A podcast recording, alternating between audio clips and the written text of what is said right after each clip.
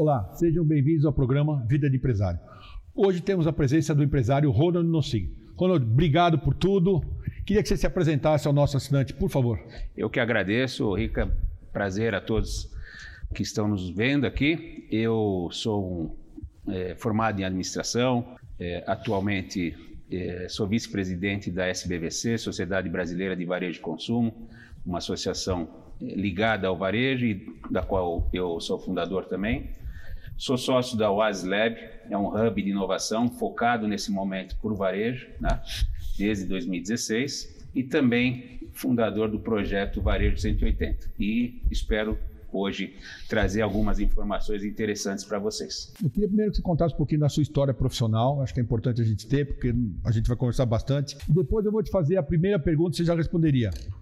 A pergunta simples, mas que é uma dificuldade de todo mundo entender. Inovação é máquina? Perfeito. Então, assim, no meu histórico, bem rapidamente, porque é comprido, eu comecei minha vida trabalhando na hotelaria, no Grupo Accor, onde eu fiquei por quase 12 anos. Depois resolvi empreender. É, tive uma empresa que fazia serviço para hotelaria.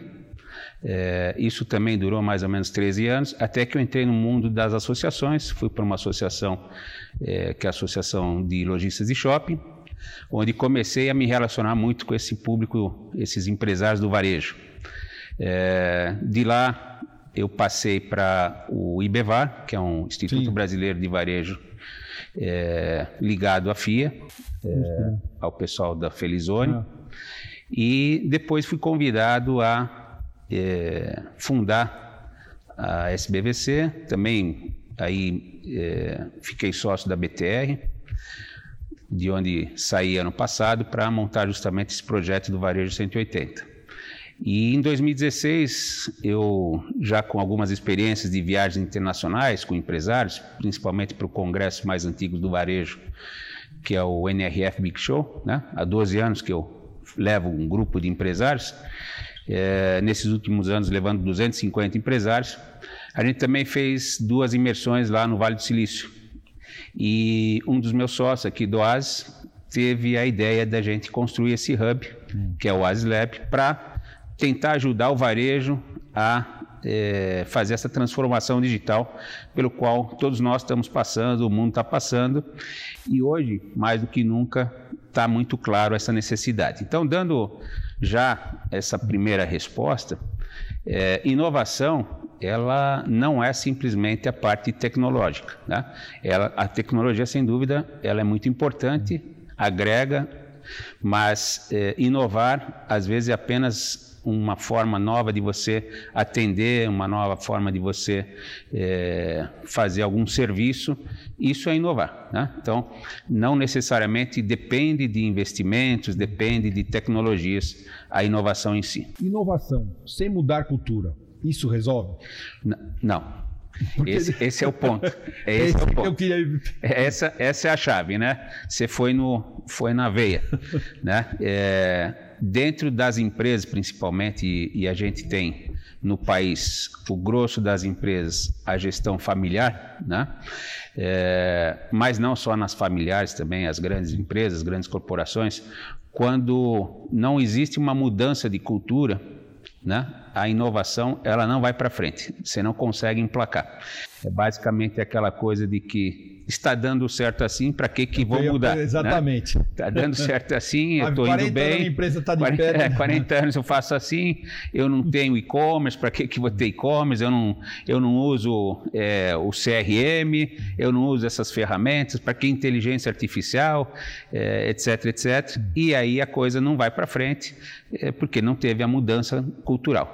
Porque é difícil você quebrar paradigmas em cultura, em inovação, porque as pessoas são poucos reticentes a essa coisa, né? Vai, porque eu estava conversando com o senhor, dono de uma empresa, inovação para ele, ele estava colocando, com toda a simplicidade, um cara muito inteligente, de uma forma, até depois sua opinião, ele falou que se ele fizesse inovação, talvez fosse descobrir a essência do negócio dele, ficar mexendo nas coisas dele. Então ele tinha medo daquilo que ele tinha controle, dele perder o controle. Então, é, como é que você imagina é, você que trabalha com inovação, presta serviço de inovação, o cara que mais conhece inovação nesse país. Como é que você quebra esse paradigma de uma pessoa que chega lá com 70 anos e fala com esse problema? Uh, o pessoal hoje, é, para perceber que precisa fazer, é, é, muito rápido, porque o mundo está globalizado. Né? E se ele não se mexer, ele vai ser engolido. Inclusive está sendo engolido. Né? É, por isso, a gente lá no ASLab, inclusive, ajuda muitos desses empresários. É, e uma das coisas que a gente também recomenda são viagens internacionais, para tanto fazer benchmark quanto você aprender do que está vindo, as tendências, aquela coisa toda, você se preparar. Né? Isso independente do tamanho. Então, é, se você não se é, movimentar, não trabalhar a inovação, essa transformação digital, você realmente vai morrer, vai virar a blockbuster do passado, tá certo? Verdade. Esse é o ponto, né? A blockbuster não se preparou para o que vinha, virou pó. Mas agora eu queria falar uma coisa que a gente está sofrendo, eu diria: pandemia. Você é especialista em varejo, inovação, é a parte da cultura. Como é que vocês enxergaram a pandemia 2020? Março, que deu aquele boom para tudo, porque de repente você tinha um faturamento de 10 reais, de repente você tinha menos um, porque você tinha que pagar um monte de coisa. Como é que o varejo enxergou isso, a sua empresa enxergou isso? Para depois dizer o seguinte coisa, como é que vai ser daqui para frente, como é que vocês estão chegando e a importância disso na inovação. É, a pandemia, na verdade, nessa questão de inovação, transformação digital, eu acho que ela foi uma grande alavanca para esse movimento dentro das empresas. É, a gente tem quebras de paradigmas, desde o home office, né, onde muitas empresas tinham receio de deixar o funcionário trabalhando em casa. Isso é uma quebra de cultura grande. É uma quebra de cultura, de paradigma. Né? Então, isso daqui é, é uma coisa que, na minha visão, não volta do jeito que era, também não vai ficar do jeito que está. Né? Os escritórios vão voltar aos poucos a funcionar. Tem muitas empresas que precisam dessa desse, desse funcionário, desse colaborador presente. O próprio colaborador trocando experiência com outros enriquece, mas é uma parte das coisas que vai mudar. Então, em cima disso também, é, muda questões de como o comércio trabalha. É, você vê que já existe na área de construção, uma preocupação na construção de empreendimentos onde as pessoas possam ter um espaço dentro da sua residência ou dentro do prédio, quase que um co-work, né, para eles trabalharem. É, os restaurantes, né, que atendiam muito aquelas regiões mais é, de escritórios, começam a migrar para regiões mais residenciais, a questão do delivery, né, e assim por diante. O e-commerce é uma coisa que cresceu muito, mas parte dele cresceu por obrigação, porque você não tinha opção. Então, é, a pandemia ela trouxe essa, essa questão para a gente. E o, um dos pontos mais fortes é justamente o comércio online, né? é, o, é a digitalização é, do consumidor. Então, ele percebe também a, a, facilidade que é a compra no online. Né? Esses números, é, em percentuais, eu acho que tem que ser desprezados um pouco porque quando a base é baixa, o percentual passa a ser alto.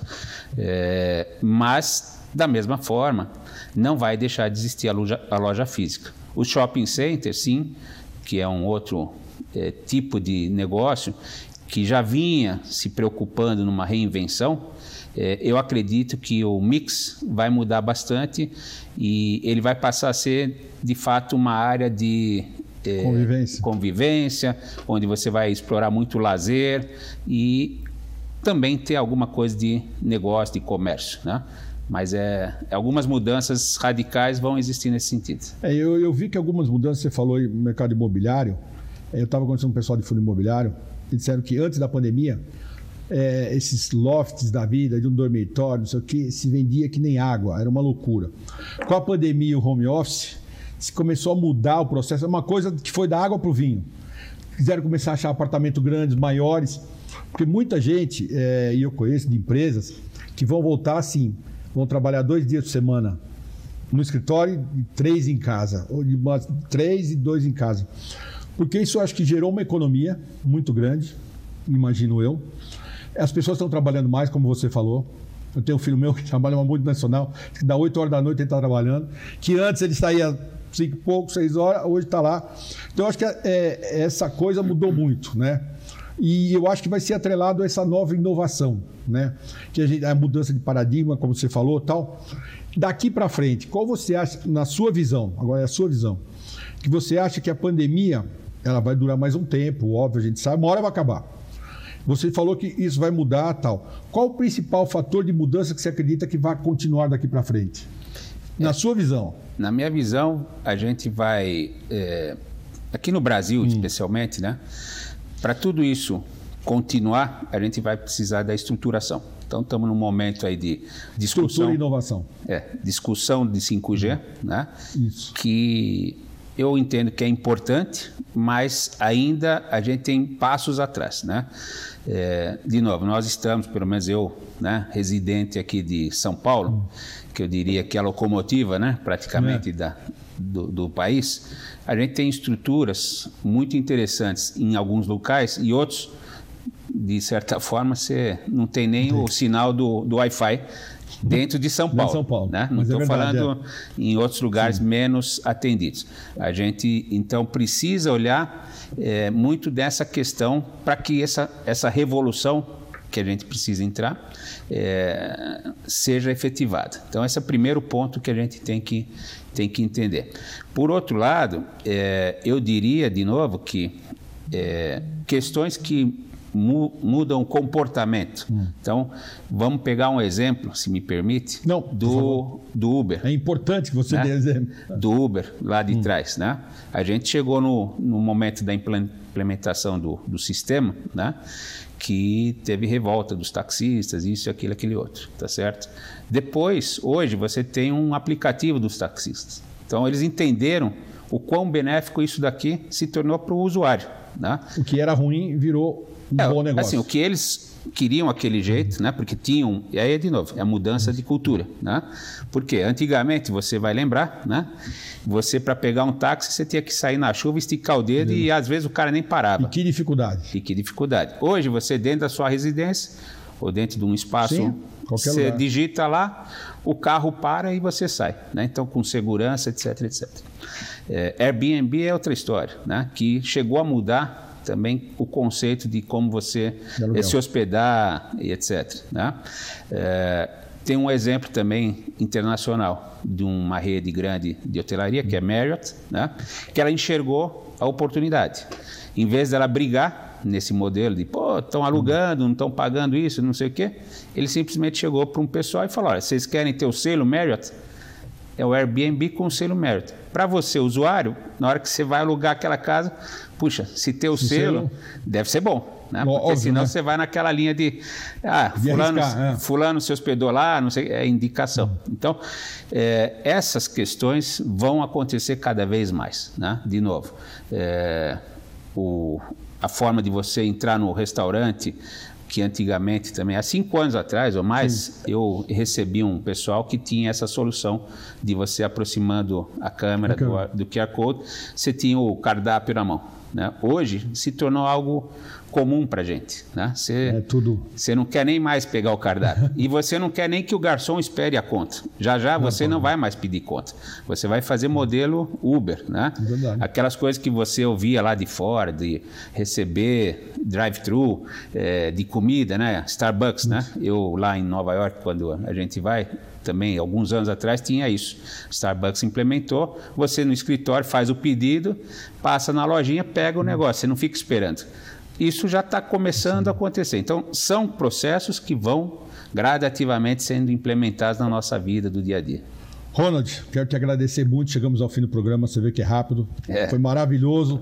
Eu acho que esses exemplos são importantes, é, que as pessoas consigam enxergar isso daí. Eu quero te agradecer de coração muito obrigado. Não pode agradecer, Opa. mas estou te dando esse livro de presente para você levar para você. E muito, muito obrigado. Espero que você volte novamente, porque você tem uma, um vasto coisa para a gente poder nos explanar os nossos assinantes ali. E se Deus quiser, você volta, tá bom? Muito obrigado. Muito obrigado, obrigado por tudo. Obrigado a vocês que nos acompanharam também. Obrigado. Se você quer ver esses outros programas, veja pelo nosso site e as redes sociais. Até lá.